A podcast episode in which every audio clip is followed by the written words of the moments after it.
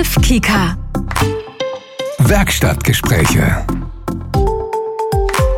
Aus der Kika-Werkstatt ein großes Hallo und herzlich willkommen. Bei Triff Kika Werkstattgespräche hören Sie Menschen, die die Angebote bei Kika gestalten und dafür verantwortlich sind. Ich bin Inka Kiewit, Redakteurin und Podcast-Moderatorin bei Kika. Schön, dass Sie zuhören. Diese Folge, das kann ich jetzt schon mal verraten, wird magisch. Es geht nämlich um Märchen.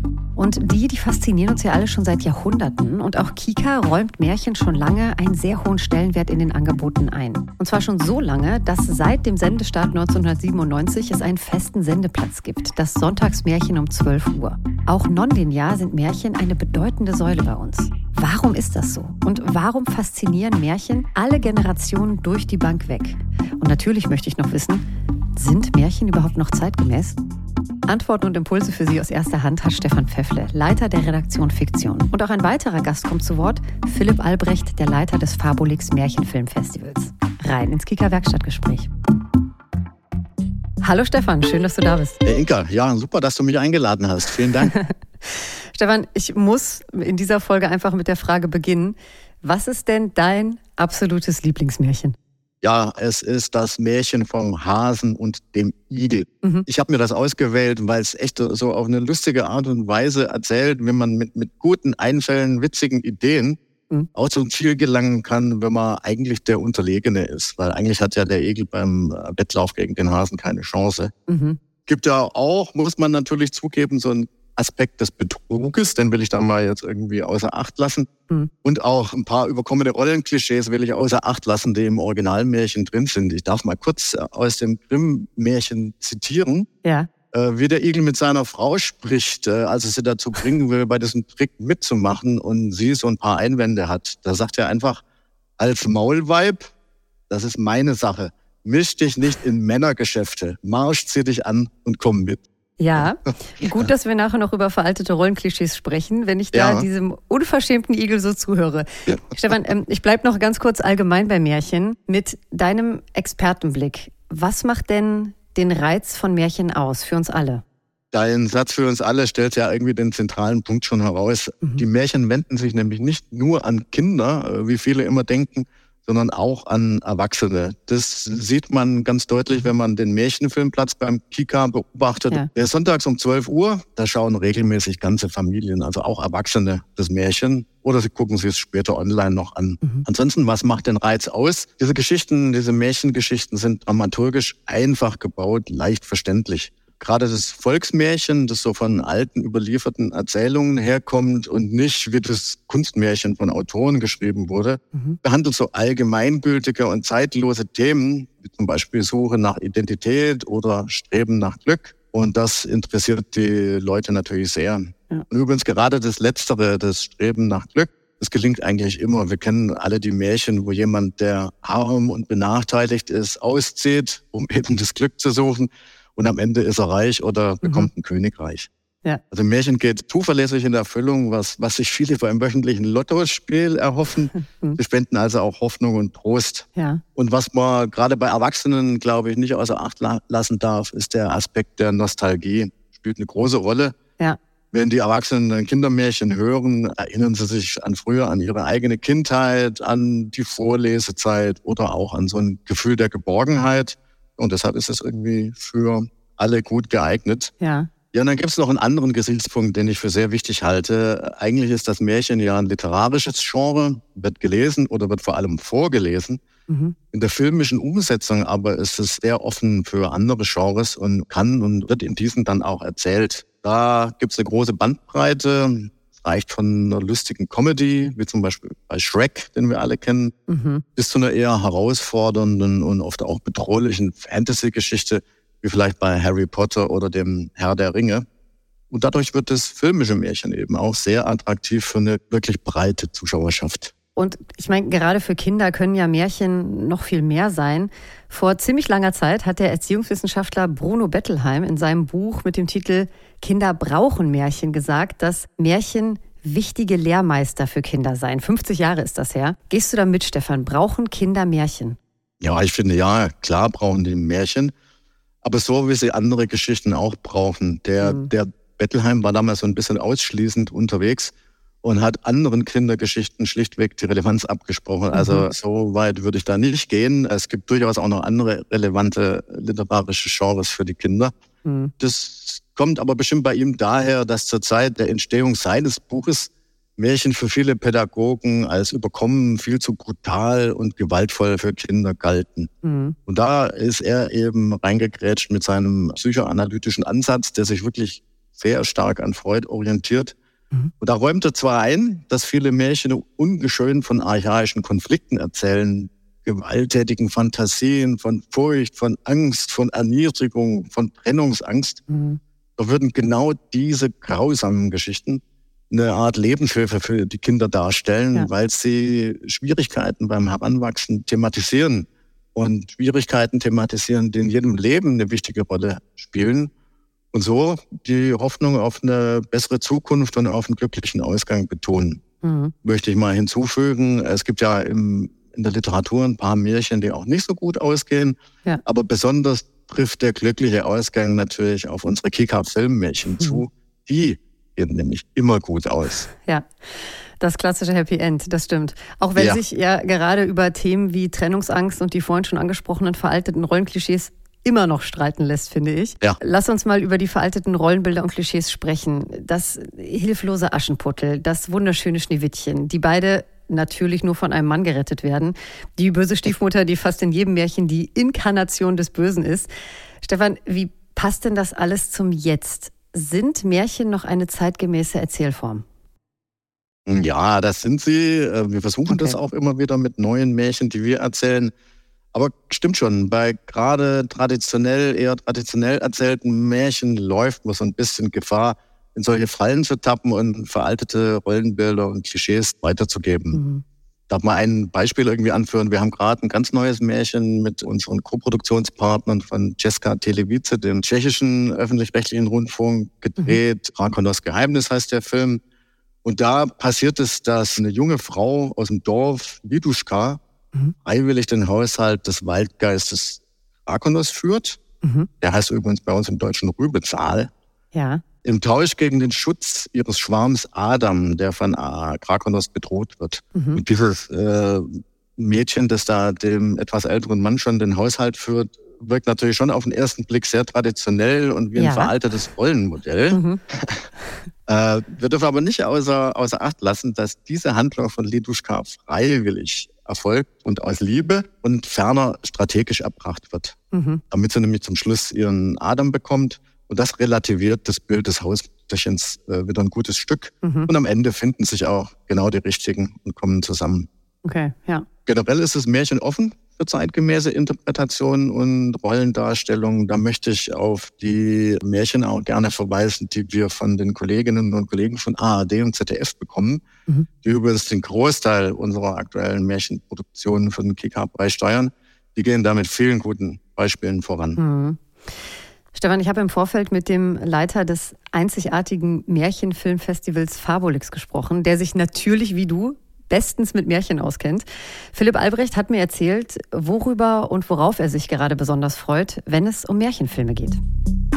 Was mich an den aktuellen Märchen unglaublich fasziniert, dass es neue Autoren gibt, neue Menschen gibt, die inzwischen sogar neue Märchenfilme schreiben. Das gibt es vor allem in Tschechien und das gibt es auch jetzt verstärkt in der Zusammenarbeit mit den deutschen Partnern, natürlich mit dem Kinderkanal, der ebenfalls da sehr federführend ist, dass man nach neuen Märchenfilmen, Märchenfilmstoffen sucht und dass man tatsächlich nicht nur auf die wunderschönen alten traditionsreichen Märchen bei den Verfilmungen zurückgreift, sondern dass man verstärkt, und das wird in der Zukunft noch verstärkter der Fall sein, nach neuen, spannenden, zeitgemäßen und dennoch sehr traditionsreichen Märchenstoffen sucht.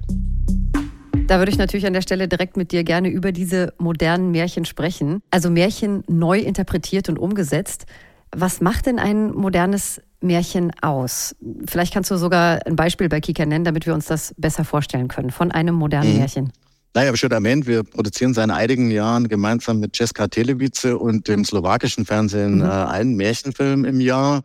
Und für jedes Märchen, bis auf eines, ist eine Neuentwicklung und Originalstoff, mhm. der vielleicht dann bekannte Themen und Motive aus äh, alten Märchen aufgreift, aber im Grunde genommen eine neue Geschichte erzählt. Und bleiben wir mal bei dem Thema Rollenmodelle. Mhm. Da möchte ich auf eine Co-Produktion eingehen, das Märchen, wie man keine Prinzessin heiratet. Ja, wo ich das, denke, ist, ein, dass man das ist da, ein schönes Beispiel, ja. Ja, da, da denke ich, kriegt man eher eine, eine zeitgemäße Rollendarstellung zu sehen. Mhm. Die Geschichte ist so, zwei Königspaare, das eine Paar hat einen kleinen Prinzen, das andere eine kleine Prinzessin, versprechen die Kinder einander, die sollen sich heiraten, wenn sie groß sind.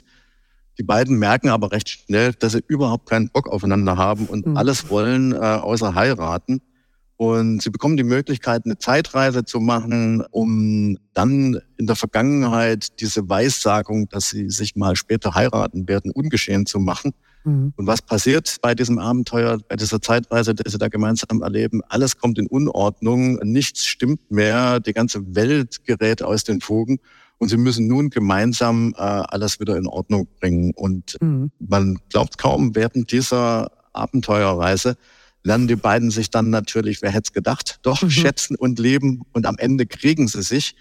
Und was ich daran jetzt zeitgemäß finde, ist, dass eben die äh, Vorgabe der Eltern, irgendwelche gesellschaftlichen Normen und so da keine Rolle spielen, sondern dass wirklich die freie Entscheidung auf Augenhöhe gleichberechtigt der beiden Protagonisten ist, Prinz und Prinzessin, äh, sich füreinander zu entscheiden. Und dann, ja klar, dann kriegen sie sich, wie das im Märchen ebenso ist. Ich meine vor allem die Prinzessin, du hast gerade schon gesagt, die hat ja wirklich ja. ihren eigenen Kopf und entspricht so gar nicht der Vorstellung von einer Prinzessin, von einem ja. Dornröschen oder so, ne? Ja. Okay, gar nicht. Die, die hat ja. ihren eigenen Kopf, die ist auch körperlich geschickt, kann gut klettern, rennen, reiten. Das ist eine moderne Frau, ja. Ja. Hast du noch andere Beispiele für uns? Nicht in der Ausführlichkeit, aber gibt es noch anderes, wenn wir über moderne Märchen sprechen? Ja, mir fällt eines ein, das kommt vom ZDF, das ist das Zitterinchen. Mhm. Da wird das Thema Body Positivity aufgegriffen, weil das Zitterinchen eben leicht korpulente Person ist. Mhm. Dann gibt's noch, fällt mir gerade ein, ist auch vom ZDF, Rübezahls Schatz mit einem Waldgeist, Rübezahl, ganz zartgliedrig gebaut, hat oft so ein weißes Gewand an, wirkt so durchscheinend, ätherisch, wie so ein Luftgeist. Mhm. Und da kommen wir ein bisschen weg von diesen üblichen martialischen männlichen Figuren und haben ein ganz mhm. anderes Männerbild dargestellt. Ja. Okay, also moderne Märchen brechen bewusst mit traditionellen Rollenklischees. Würdest du denn sagen, können Märchengeschichten sogar zu einer wie soll ich sagen, Identitätsfindung beitragen, vor allem die modernen Märchen? Also ich finde ja, dass Geschichten, gute Geschichten das generell tun und insofern tut es natürlich auch das Märchen und ja, es trägt mhm. zur Identitätsfindung bei. Diese Märchen tradieren Werte, soziale Normen, erzählen über Gemeinschaft, aber auch über Voraussetzungen für das Gelingen des persönlichen Lebens. Und mhm. in der Auseinandersetzung mit Inhalten von Märchen kann man sich in all diese Fragestellungen schon mal einüben und so durchaus mit Hilfe der alten Erzählungen Identität entwickeln. Mhm. Dann noch ein kleiner Tipp nebenbei an zuschauende Eltern. Es ist wirklich mhm. schön und hilfreich, wenn die mit ihren Kindern gemeinsam diese Märchen angucken ja. und Hilfestellungen dann ihren Kindern zukommen lassen, wenn, wenn die Märchen angucken und Fragen dazu haben. Gibt ja doch schon immer wieder Momente, die vielleicht auch bei Kindern Irritation und Befremden auslösen. Ja, ja, und da ist es schön, wenn, wenn erwachsene Bezugspersonen helfen können. Total. Also das ist bei uns zu Hause auch gar nicht anders möglich. Da kommen immer viele Fragen danach, ganz bestimmt. Stefan, wie sieht denn das mit Märchen auf internationaler Ebene aus? Märchen können ja über kulturelle Grenzen hinweg Verbindungen schaffen durch die immer ähnlichen Motive und Strukturen. Märchen sind ja schon ein weltweites Phänomen. Ja, allerdings. Also die älteste Überlieferung, die ich kenne, sind tatsächlich die Märchen aus Tausend und einer Nacht. Mhm. Und die frühesten europäischen Sammlungen aus Italien und Frankreich, die stammen aus dem 16. Jahrhundert. Und die bei uns sicherlich bekannteste Märchensammlung und Überarbeitung übrigens sind sicherlich die Kinder- und Hausmärchen der Gebrüder Grimm mhm. aus dem 19. Jahrhundert. Ja. All das zusammen ergibt so einen weltumspannenden Fundus gemeinsamer Märchen mit ähnlichen Themen und Motiven, die insgesamt so global betrachtet auch für Vielfalt, gegenseitiges Verständnis hm. und gemeinsame Traditionen stehen. Du hast jetzt eben schon Traditionen mehrfach angesprochen und ich glaube, gerade bei verfilmten Märchen denken viele Menschen bestimmt auch gleich an tschechische Märchen. Und auch das hast du vorhin schon anklingen lassen. Da sind ja in der Zusammenarbeit zwischen Kika und den Kolleginnen und Kollegen aus Tschechien und der Slowakei schon sehr viele Koproduktionen entstanden, ne? Mhm. Ja, seit vielen Jahren machen wir einmal im Jahr eine Koproduktion, ein Märchen. Jetzt haben Märchen in Tschechien wirklich eine lange Tradition, ähnlich wie bei uns auch, und werden vom dortigen Publikum hoch geschätzt. Ich hatte vorhin schon mal den Kika Märchenfilmplatz im linearen TV um 12 Uhr sonntags anklingen lassen. Ja. Dieses eine Märchen, das wir mit den Tschechen einmal im Jahr produzieren, das ist wirklich unvorstellbar, wäre bei uns nicht so. Das äh, wird jedes Jahr in Tschechien am Heiligabend zur besten Sendezeit gezeigt und hat mhm. da die TV-Premiere erreicht. Ein riesiges Publikum. Das heißt, die Familien sitzen wirklich am Heiligabend als Highlight vor dem Fernseher und gucken ja. sich das neu produzierte Märchen an. Das ist irre, ne? Mhm. Ja, 20 ja, Uhr, glaube ich. Ich weiß nicht, 20.15 Uhr haben die, glaube ich, nicht. Da ist es 20 Uhr. Aha. Und da sitzen die da und gucken das Märchen, ja. Und da gibt es ja. dann auch später auf Social Media viele Kommentare, Diskussionen und Austausch darüber. Mhm. Also es ist wirklich ein gesellschaftliches Ereignis, ja.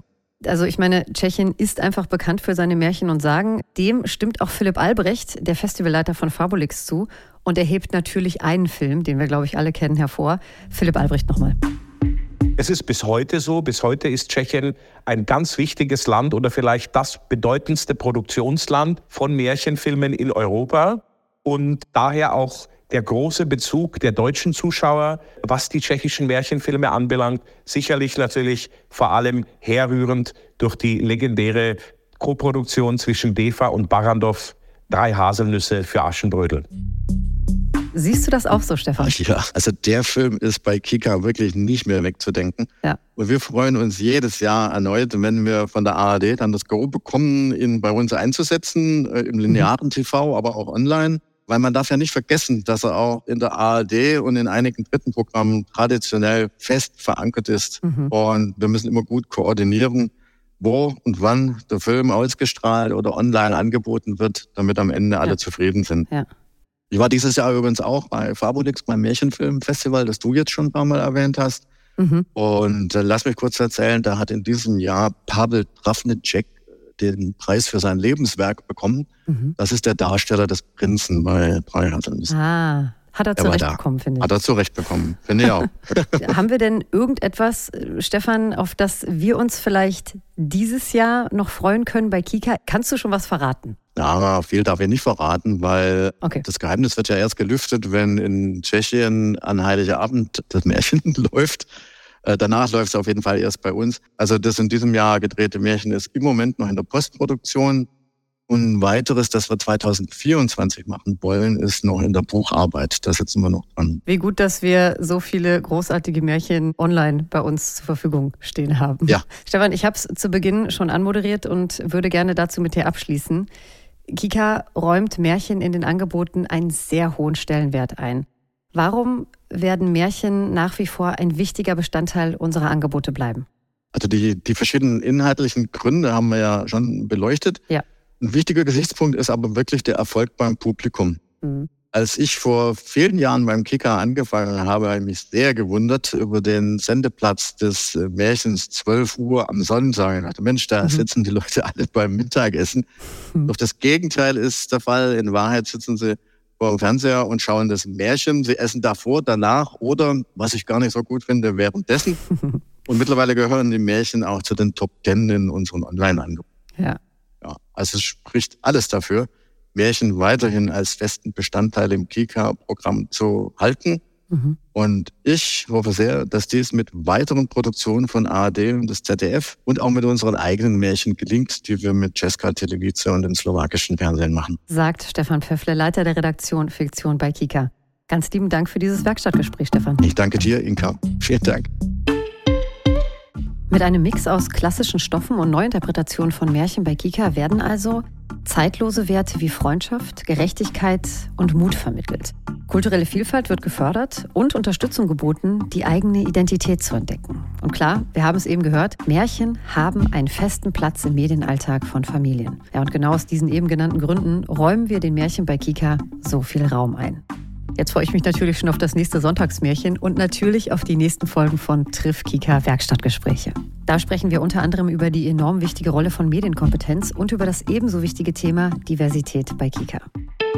Falls Sie nicht gerade schon da sind, finden Sie diesen Podcast auch in der ARD Audiothek und natürlich überall dort, wo es Podcasts zu hören gibt. Und wenn Sie Fragen, Feedback oder Anmerkungen haben, freuen wir uns sehr. Gerne als Kommentar direkt unter unserem Podcast oder auch eine Nachricht über den Kontaktbutton auf unserem Kika Kommunikationsportal. Da finden Sie übrigens auch die Transkripte der Folgen zum Nachlesen unter kommunikation.kika.de. Also, bis zum nächsten Mal. Machen Sie es gut. Triff Kika. Werkstattgespräche